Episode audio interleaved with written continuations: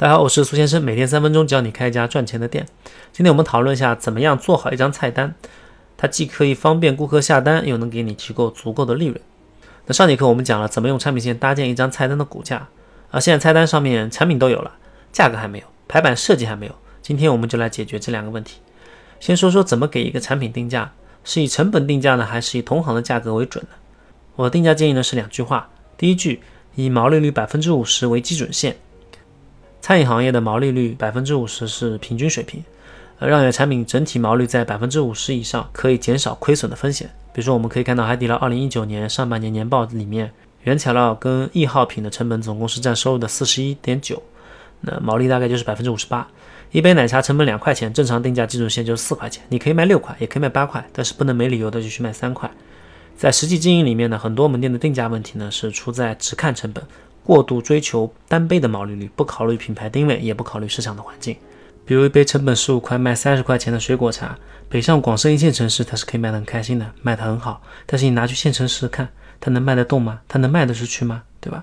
这时候别跟客户说你这杯水果茶用了什么好的材料，什么好的品种，用了多少手工程序，它卖不出去啊！它卖不出去，它就不是一个好产品。总利润呢是你的单杯利润乘以杯数，如果你卖不出去呢，再高的毛利也是没用的。那有些情况下面，出于某些特定的目的，应该是主动的降低自己的毛率。第一，百分之五十或者亏本都是可以接受的，这个就要看我们定价建议的第二条了。第二，以产品用途为主要依据。我们在前两节课提到过，每个产品都有自己的使命，比如销量型产品是可以拉低利润的，甚至可以亏本给外卖去刷单。再比如你隔壁开了一家益禾堂，专卖烤奶，八块钱一大杯，生意很好。你想打击它的这款核心产品，也推出款烤奶，这时候该怎么定价呢？在这个产品用途下面，你就不用去关心这款烤奶定价有没有百分之五十的毛利了。重点是口味差不多的情况下要比他们低，还要比他们卖的多。比如说你定价六块钱，那如果外卖上顾客买你的招牌产品，你也可以免费送这款烤奶。上面说的这两种情况呢，都是毛利低于百分之五十的情况。那我们开店呢，总总体来说呢，不是为了做慈善，肯定是要赚钱的。高利润呢，就交给一些利润型的产品，一般毛利都会超过百分之七十。那前两节课提过的百香果双响炮，物料成本三块钱，卖十五，毛利就是百分之八十。经典产品大家的区别呢都不会特别大，在产品力上是拉不开差距的，所以定价的主要参考呢是同行，相差不超过百分之二十就可以。比如 COCO 珍珠奶茶是十块钱左右，你的定位差不多的话，你卖个八块或十二块都没什么问题啊，不要去卖个十八二十，那会吓跑人的。你如果打定主意一定要卖二十，那你好歹有个说法，对吧？比如说 Koi K O I，它就是珍珠奶茶卖二十四，叫黄金真奶，珍珠比 COCO 一点的品质都好不少，所以它才能卖这个价格。而且卖的还不错。那现在产品定价已经搞定了，接下来我们说说产品的排版跟设计问题。菜单呢是帮助客户下单用的，一张优秀的菜单应该是既利于客户下单，又能保证你门店利润的。那一张菜单怎么样才算是利于客户下单的呢？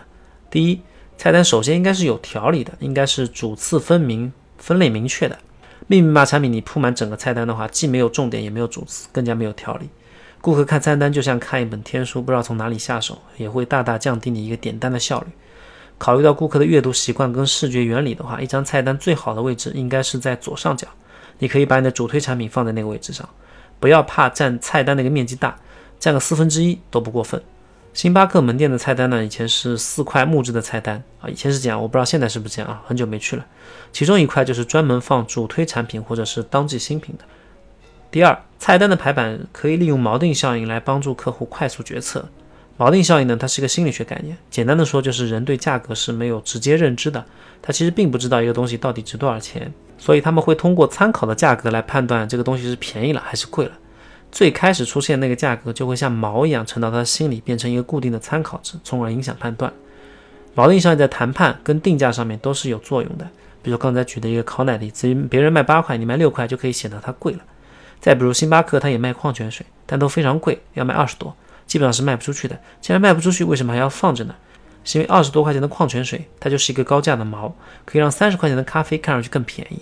一张菜单里面最高价位跟最低价位的产品都是最容易被记住的，都是毛，但不是销量最高的。呃，让你的主推产品定价在整张菜单中的中位数附近，看上去就会比较便宜，就可以加快你点单的速度。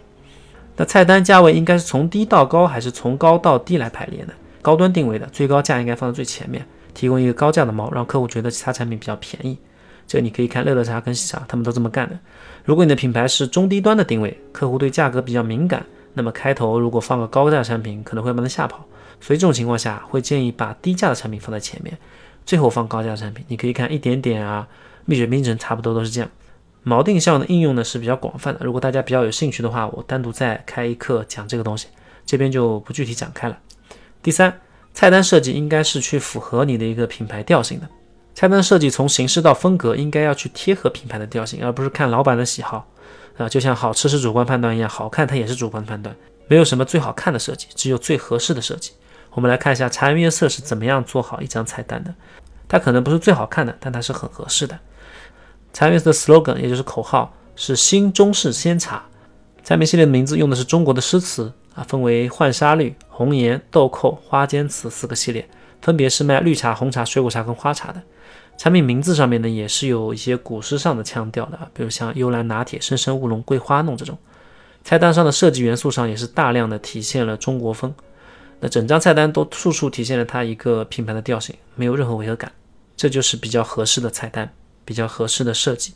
第四，奶茶店和甜品店的菜单是有一些差别的。奶茶店一般菜单控制在一张以内啊，最多有个正反面，但只靠一张纯文字的菜单肯定是太过单薄了。所以，除了菜单本身，产品海报、易拉宝海报、门店的电视跟灯箱也是要利用起来的。它们可以用来补足文字菜单的一些不足，提供更完整的一个视听刺激。比如易拉宝上你可以放主推产品的海报，电机上你放一些优质的原材料的视频，都可以引起客户的食欲。特别是当季新品刚刚上市的时候呢，新品海报一定要做的非常明显，要非常的吸引人。顾客还没进到店里面就能看到你这款产品的海报，直到菜单卡台都是。这款产品就容易先入为主，更容易承担。那甜品店有点像重餐一样，一般不止一页，有可能是一本。呃，像满记一般是七八个折页。这个主要是考虑到不少客户呢对甜品的最终成品他没有一个概念，所以喜欢挑图片下单。甜品店菜单最好是有两种，一种呢是文字为主，控制在一张以内，给常客用的啊，就像奶茶店一样，比较简单的。另外一种呢是图文并茂，加上一些品牌故事啊，对吧？然后给那些需要图片辅助才能下单的客户。好，今天我们这节课讲了怎么样去做好一张菜单，给大家留个扣作业。你觉得什么时候最应该上新品？欢迎留言分享你的观点。你也可以在评论区下留下你自己的开店问题，我会定期抽取关注到问题，在节目中进行解答。